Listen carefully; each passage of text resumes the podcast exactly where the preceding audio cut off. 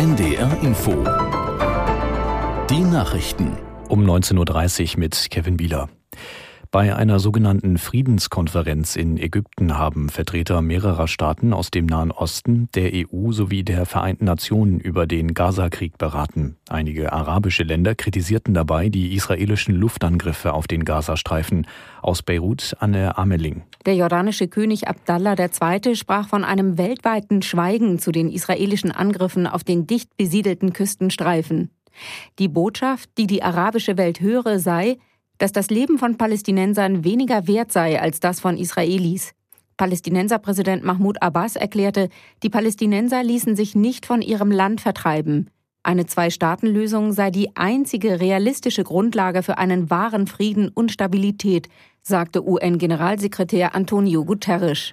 Der Beginn von Hilfslieferungen in den Gazastreifen, zwei Wochen nach Beginn des Nahostkriegs, hat international für Erleichterung gesorgt. Bundeskanzler Scholz begrüßte die Öffnung des ägyptischen Grenzübergangs Rafah.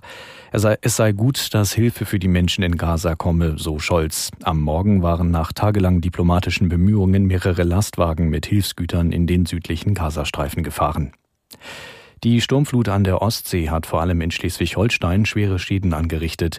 In Flensburg stieg das Wasser auf 2,30 Meter über den mittleren Pegelstand, in Eckernförde auf 2,15 Meter. Dazu kamen Orkanböen. Cassandra Aden hat sich in Damp ein Bild gemacht. Circa 20 Yachten sind total kaputt, entweder weil sie gesunken sind oder weil sie gegeneinander geprallt sind. Circa ein Dutzend wurde von dem Hochwasser auf die Promenade geschwemmt und die liegen da jetzt auf dem Trockenen. Im Hafenbecken selbst treibt es Holz, weil auch einige Stege die Nacht nicht überlebt haben. Ich habe gerade mit der Wasserschutzpolizei gesprochen und der Beamte, der hier die Schäden begutachten soll, sagte mir, er würde fast behaupten, dass der Hafen nicht mehr existent ist. Also das Aufräumen hier wird sicherlich Monate dauern. Bei russischen Luftangriffen auf den Süden der Ukraine hat es örtlichen Behörden zufolge erneut mehrere Tote und Verletzte gegeben. Ziel der Attacken war vor allem die Region Cherson. Starken Beschuss meldeten auch die Region Kharkiv und Donetsk im Osten des Landes, wo es ebenfalls Verletzte gab. In der Migrationskrise ist nach Ansicht der Union ein schnelleres Handeln der Bundesregierung notwendig. Der CDU-Vorsitzende Merz forderte beim Deutschlandtag der Jungen Union in Braunschweig, noch in diesem Jahr wirksame Schritte gegen die illegale Migration einzuleiten. An Bundeskanzler Scholz richtete Merz ein neues Angebot, um über das Thema zu verhandeln. Das Wetter in Norddeutschland. In der Nacht im Norden abziehender Regen, vielerorts locker bewölkt, Tiefstwerte 16 bis 6 Grad. Morgen im Osten heiter, im Westen Schauer 12 bis 16 Grad. Die weiteren Aussichten am Montag heiter bis wolkig, im Norden Schauer 13 bis 16 Grad. Das waren die Nachrichten. Der Krieg zwischen Israel und der Hamas bleibt das bestimmende Thema, auch hier in Washington. Der US-Präsident Joe Biden, der fuhr diese Woche für eine Blitzvisite in den Nahen Osten, eine Blitzvisite, die sogar noch kürzer ausfiel als geplant, weil nach dieser verheerenden Explosion in einem Krankenhausgelände in Gaza seine arabischen Kollegen in Jordanien und Ägypten sich dann doch nicht mehr mit ihm treffen wollten. Und kaum zurück, da wandte sich Biden dann am Donnerstag in einer Fernsehansprache direkt ans Volk. Das war erst die zweite aus dem Oval Office in seiner seiner Amtszeit. Und Biden hielt dort quasi seine Version der Zeitenwende-Rede. We're facing an inflection point in history.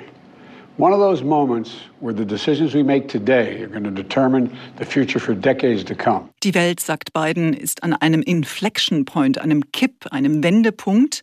Und deshalb sei es umso wichtiger, dass die USA ihre Führungsrolle weiter ausübt und nicht nur Israel, sondern auch die Ukraine weiter unterstützt. Das war eine Botschaft an die Welt, aber vor allem eben auch an die Amerikaner, denn viele verstehen schlicht nicht, warum sie mit Milliarden weit entfernte Konflikte unterstützen sollen.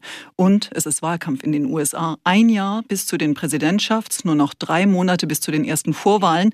Und laut jüngsten Umfragen sieht es gar nicht gut aus für Biden. Aber auch für die Republikaner nicht. Im Repräsentantenhaus zerlegen sie sich weiter und sind offenbar nicht in der Lage, einen neuen Vorsitzenden zu wählen. Stand jetzt Krisen, echte und selbstverschuldete in Zeiten des Wahlkampfs das Thema für den Podcast aus Washington in dieser Woche.